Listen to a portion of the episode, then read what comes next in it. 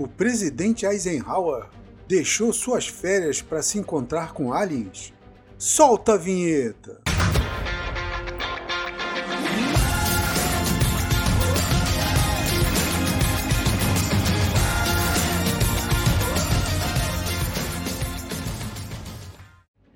Vem comigo neste caso em que um ex-presidente americano é o personagem principal. Ouça o áudio até o final para você entender o porquê da presença dos Greys em muitos casos de abduções. Tudo começou em 1947, quando os americanos recuperaram destroços de um OVNI que caiu em Roswell, e dentro do OVNI havia uma tecnologia nunca vista e vários seres mortos por causa do impacto. Este incidente, além de contribuir com o avanço tecnológico, contribuiu com a origem e criação da ufologia moderna. Já em 1949, outro incidente com OVNI no Novo México, agora com um sobrevivente, que foi apelidado de EB, ou Entidade Biológica Extraterrestre. O alienígena ensinou os americanos a fazer um aparelho com o qual eles conseguiram estabelecer contato com o seu planeta em 1951, os americanos conseguiram contato com os Greys, iniciando o que seria o Tratado de 1954. Este tratado foi chamado de Greada. Na tarde de 20 de fevereiro de 1954, Eisenhower desfrutava suas férias em Palm Springs, na Califórnia, quando não foi mais visto. Ele foi levado secretamente ao rancho Smoking Tree, onde estava hospedado, e de lá ele foi transportado de helicóptero até a base aérea de Edwards, faltando inclusive a um almoço que estava marcado com várias personalidades locais. Quando a imprensa soube do súbito desaparecimento do presidente, já começaram a especular que ele havia morrido ou estava em estado grave. O assunto tomou uma proporção tal que o secretário de imprensa do governo, James Reichert, teve de ir a público e explicar o sumiço.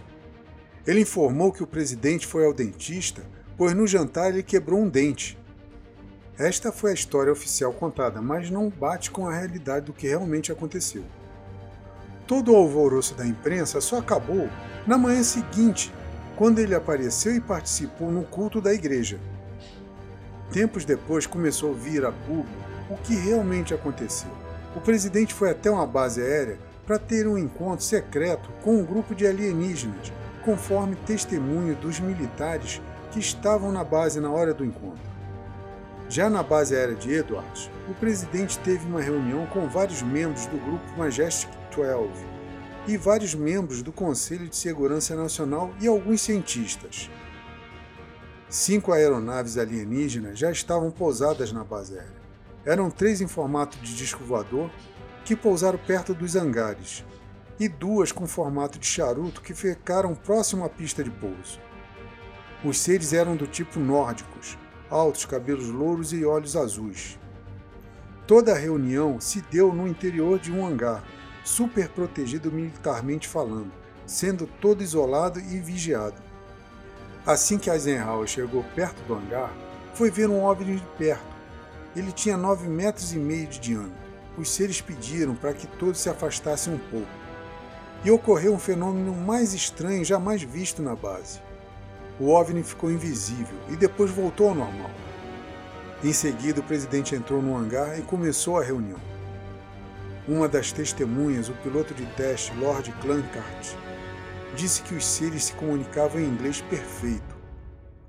A base do acordo dos nórdicos era a troca de tecnologia pela destruição total de todo o arsenal nuclear existente na Terra. Eles disseram que condenavam o fato de matarmos uns aos outros e de destruir recursos naturais e poluir o meio ambiente. Mas Eisenhower interpretou a proposta como uma ameaça à vulnerabilidade, já que não haveria meios de defesa em caso de um ataque alienígena. Cara, isso não faz o menor sentido, não tem nexo. Quando que tivemos tecnologia para combater alienígenas, ainda mais em 1954? Sendo este o pensamento de Eisenhower, ele rejeitou o acordo e os alienígenas entraram em suas naves e foram embora. Meses mais tarde, Eisenhower fez outro contato com seres, mas desta vez foi com os Greys, e o local foi na base aérea de Roloman. Aproximadamente 300 pessoas foram testemunhas. O avião presidencial pousou na base. O piloto então solicitou à torre de comando para desligar todos os radares da base enquanto o avião presidencial estivesse pousado. Logo após, três objetos redondos foram vistos no céu. Um pousou a 60 metros do avião presidencial, outro ficou pairando sobre a base e o terceiro seguiu em outra direção, desaparecendo. Neste instante, à vista de todos que estavam presentes na base, o presidente desceu do avião e foi até o ser que estava em frente ao disco e apertou a sua mão. Em seguida entraram no disco e lá ficaram por longos 45 minutos. Eisenhower saiu do disco e o mesmo levantou voo e foram embora. Neste acordo, Eisenhower trocou um pouco de tecnologia alienígena pela abdução dos humanos e de animais para fins de pesquisas alienígenas. Foi firmado neste tratado, que é chamado de Greada, o seguinte: que todo ser humano abduzido não sofreria nenhuma experiência traumática, psicológica ou física, que não houvesse lembranças da abdução que todos seriam entregues no mesmo local em que foram abduzidos, e que os alienígenas fariam uma lista das pessoas que foram abduzidas. Só que todos nós sabemos que não foi isso que aconteceu.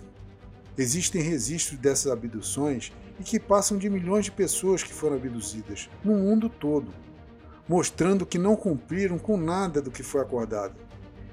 E mostrando também toda a nossa ingenuidade neste tratado, Talvez todo esse caso pudesse virar uma teoria da conspiração se não fosse o relato das testemunhas confiáveis e situações que não batem com a resposta do governo no sumiço do presidente.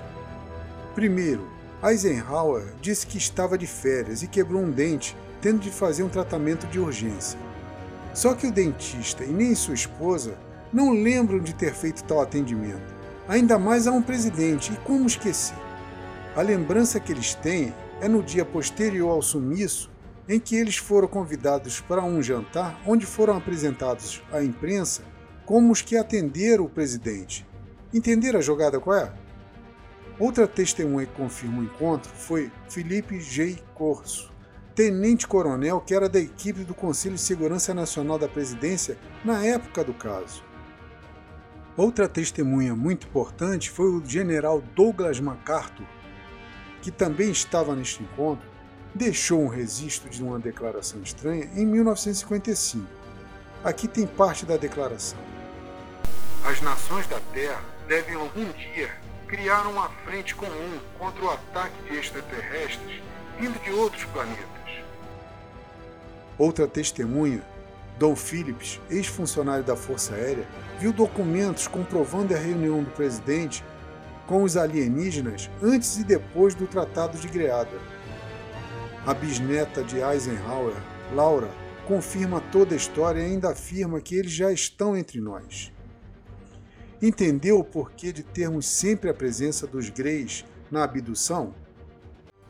Se gostou desse áudio, comente e divulgue.